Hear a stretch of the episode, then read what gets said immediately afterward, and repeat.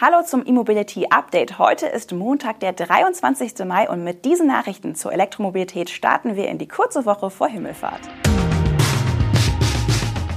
VW produziert ID4 auch in Emden. Polestar reduziert Verkaufsziel. Mercedes AMG zeigt Elektrocoupé. Mögliche Tesla-Fabrik in Indonesien und VW wirbt mit den Star Wars-Helden. Der VW ID4 wird ab sofort auch in Emden produziert. Damit wird das Elektro-SUV nun an vier Standorten hergestellt. Im sächsischen Zwickau, im niedersächsischen Emden sowie in den chinesischen Werken Anting und Foshan. Ab Herbst soll der ID4 auch im US-Werk von Volkswagen in Chattanooga vom Band laufen. Unabhängig davon ist das Werk in Emden jetzt Volkswagens erster Hightech-Standort für Elektromobilität in Niedersachsen.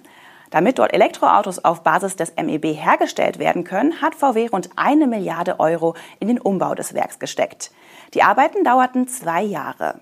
Und obwohl es globale Herausforderungen gab, blieb VW bei diesem Vorhaben im Zeitplan.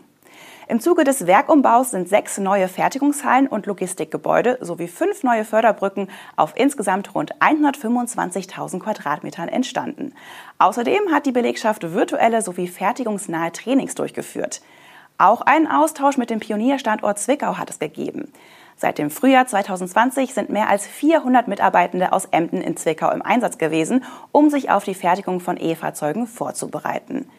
Der zügige Ausbau der Fertigungskapazitäten für unser Erfolgsmodell ID4 ist ein wichtiger Baustein unserer Accelerate-Strategie, sagte Volkswagen-Markenchef Ralf Brandstetter. Und weiter, wir beschleunigen damit die Transformation in Richtung CO2-freier Mobilität und schaffen weitere Kapazitäten, um die hohe Nachfrage nach Elektrofahrzeugen zu bedienen. Laut Brandstätter beschäftigt Volkswagen in Niedersachsen 130.000 Mitarbeiter. In Emden sollen mit dem Aero B als Limousine 2023 und als Kombi im Jahr 2024 weitere E-Modelle anlaufen. Polestar vermeldet für die ersten vier Monate dieses Jahres einen neuen Absatzrekord. Gleichzeitig reduziert die schwedisch-chinesische Elektroautomarke ihre Ziele für das laufende Jahr. Ursprünglich sollten 65.000 Elektroautos an Kunden ausgeliefert werden. Jetzt rechnet Polestar nur noch mit etwa 50.000 Exemplaren. Begründet wird diese Reduzierung mit den anhaltenden Corona-Lockdowns in China und die Folgen für die Lieferkette in der ersten Hälfte des Jahres. An der Nachfrage liegt es laut Polestar dagegen nicht. Die sei ungebrochen hoch und würde es im Grunde ermöglichen, tatsächlich 65.000 Elektroautos auszuliefern. Der anhaltende Krieg in der Ukraine beeinflusst Polestar dagegen nicht. Die Reduzierung für das Jahr 2022 ist zu 100 Prozent auf den Lockdown in China zurückzuführen, lässt Polestar wissen. Durch die Umsetzung eines Reaktionsplans, der auch eine zweite Schicht im Werk beinhaltet, will Polestar immerhin einen Teil des erlittenen Produktionsausfalls im Laufe des Jahres wieder aufholen. In den ersten vier Monaten des Jahres haben sich die Verkäufe der Marke im Vergleich zum selben Zeitraum im Vorjahr auf rund 13.600 mehr als verdoppelt. Und der Auftragseingang von Polestar hat sich auf fast 23.000 Fahrzeuge mehr als verdreifacht. Mit einer neuen Designstudie gibt Mercedes AMG einen Ausblick auf seine vollelektrische Zukunft.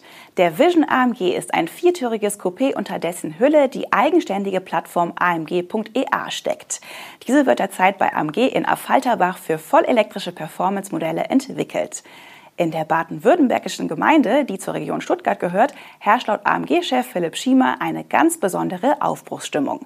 AMG erfindet sich neu und die Weichen seien ganz klar auf eine elektrifizierte Zukunft gestellt. Mit dieser Studie geben wir nun einen ersten Ausblick darauf, wie wir die DNA von AMG ab 2025 in die rein elektrische Zukunft transferieren. So Schima weiter. Das Konzeptauto baut optisch auch auf den Vision EQXS von Mercedes auf. Der Vision AMG ist aber komplett in Affalterbach entwickelt worden.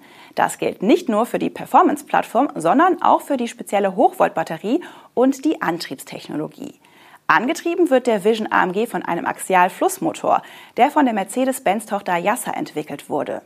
Mit seiner kompakten und leichten Bauweise liefert er deutlich mehr Leistung als herkömmliche Elektromotoren. Genaue Leistungsdaten oder Infos zum Energiegehalt des Akkus nennt Mercedes aber noch nicht. Das Konzeptauto zeichnet sich durch fließende, volle Flächen aus. Die Fugen sind auf ein Minimum reduziert und die Heck- und Seitenscheiben in der Wagenfarbe lackiert. Ein langer Radstand, eine weit vorn platzierte und stark geneigte A-Säule sowie eine nach hinten abfallende Dachlinie sind weitere Merkmale. Die stark abgeschrägte Abrisskante am Heck wird von einem Leuchtband eingefasst, das unterschiedliche Lichtinstallationen ermöglicht. Mercedes-Benz will bis 2030 voll elektrisch werden, wo immer es die Marktbedingungen zulassen. Für den Performance-Ableger AMG gilt das auch. Die Regierung von Indonesien zeigt sich zuversichtlich, dass Tesla Investitionen in dem Land tätigen wird. Wie aus Medienberichten hervorgeht, habe Elon Musk nach einem Treffen mit Indonesiens Staatspräsident Joko Widodo dem Bau eines Werks im Industriekomplex in der Provinz Zentral-Java zugestimmt.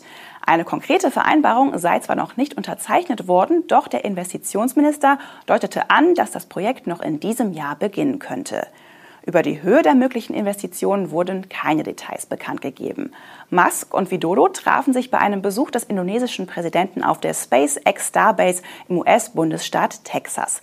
Dort sollen sie über die Gigafactory in Zentral-Java, aber auch Technologie und Innovation allgemein gesprochen haben.